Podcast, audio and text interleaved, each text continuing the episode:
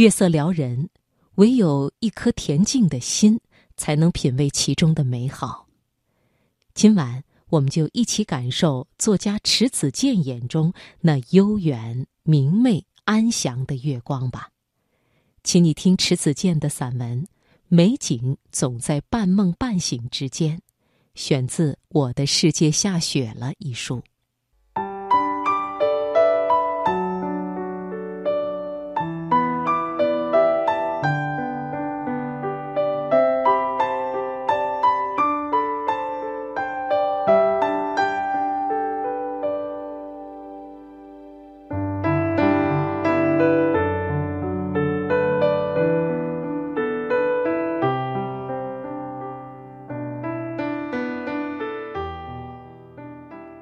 太阳是不大懂得养生的，只要他出来，永远圆圆的脸，没心没肺的笑。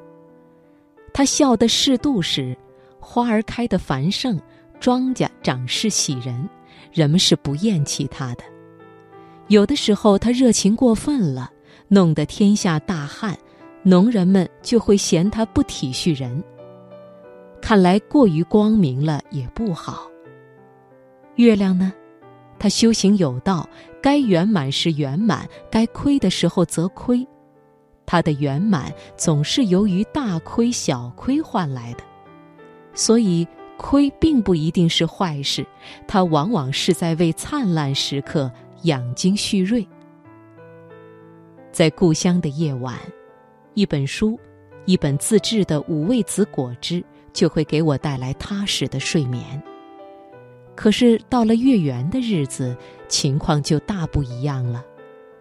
穿窗而过的月光会拿出主子的做派，进了屋后招呼也不打，仰面躺在我身旁空下来的那个位子。他躺得并不安分，跳动着，闪烁着，一会儿伸出手抚抚我的睫毛，将几缕月光送入我的眼底。一会儿又揉揉我的鼻子，被月光的芳菲再送进来。被月光这样撩拨着，我只能睡睡醒醒了。月光和月光是不一样的，春天的月光似乎也带着股绿意，有一种说不出来的嫩；夏日的月光呢，饱满丰腴，好像你抓上一把。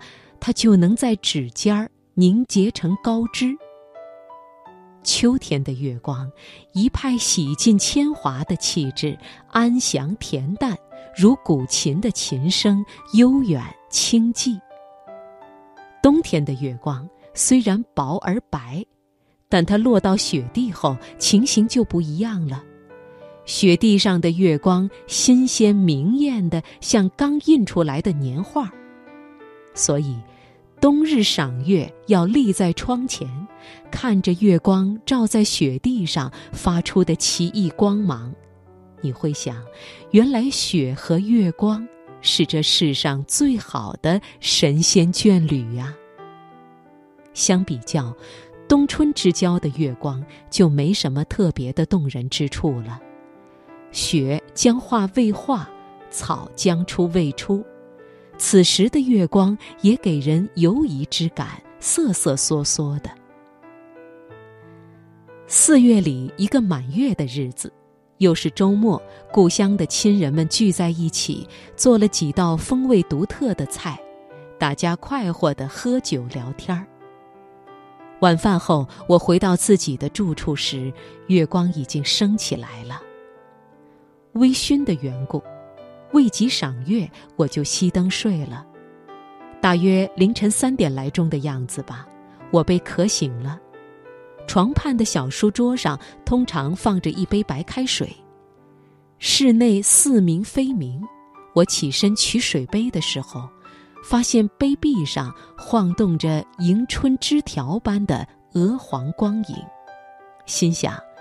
月光大约太喜欢玻璃杯了，在他身上做起了画儿。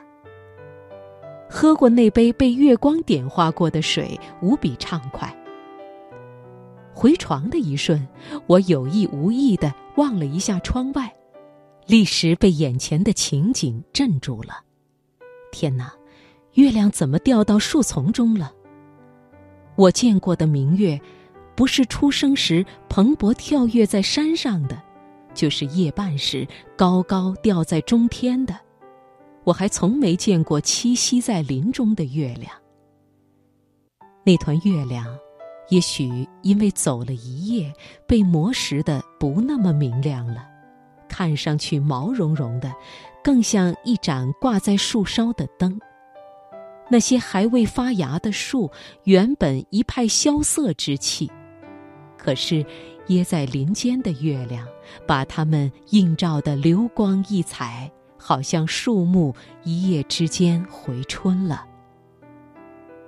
看见了这样的月亮，我再回到床上时，又怎能不被美给惊着呢？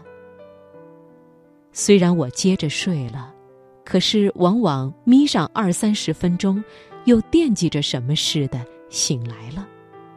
只要睁开眼，朦胧中便会望一眼窗外，啊，月亮还在树林间，只不过更低了些。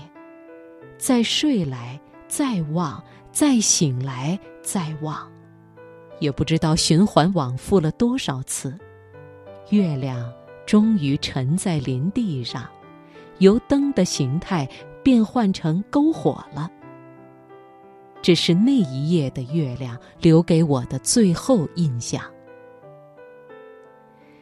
第二天彻底醒过来时，天已大亮。窗外的山已没有满月时的美景，消尽了白雪而又没有返青的树，看上去是那么单调。虽然寻不见月亮的踪迹，但我知道，它因为昨夜那一场热烈的燃烧留下了缺口，不知道在哪儿疗伤了。因为它燃烧的太忘我了，动了元气，所以不管怎么调理，此后的半个月，它将一点点地亏下去。待它枯槁成弯弯的月牙儿，才会真正复苏。把亏的地方再一点点的盈满。它圆满后，不会因为一次次的亏过就不燃烧了，因为月亮懂得，没有燃烧就不会有灰烬，而灰烬是生命必不可少的养料。我怎能想到？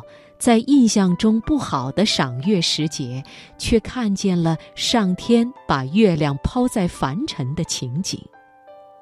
在那个时刻，月亮无疑成了千家万户共同拥有的一盏灯。假使我彻头彻尾醒着，这样的风景，即使入了眼，也不会摄人心魄。正因为。我所看到的一切，在黎明与黑夜之间，在半梦半醒之间，月亮才美得夺目。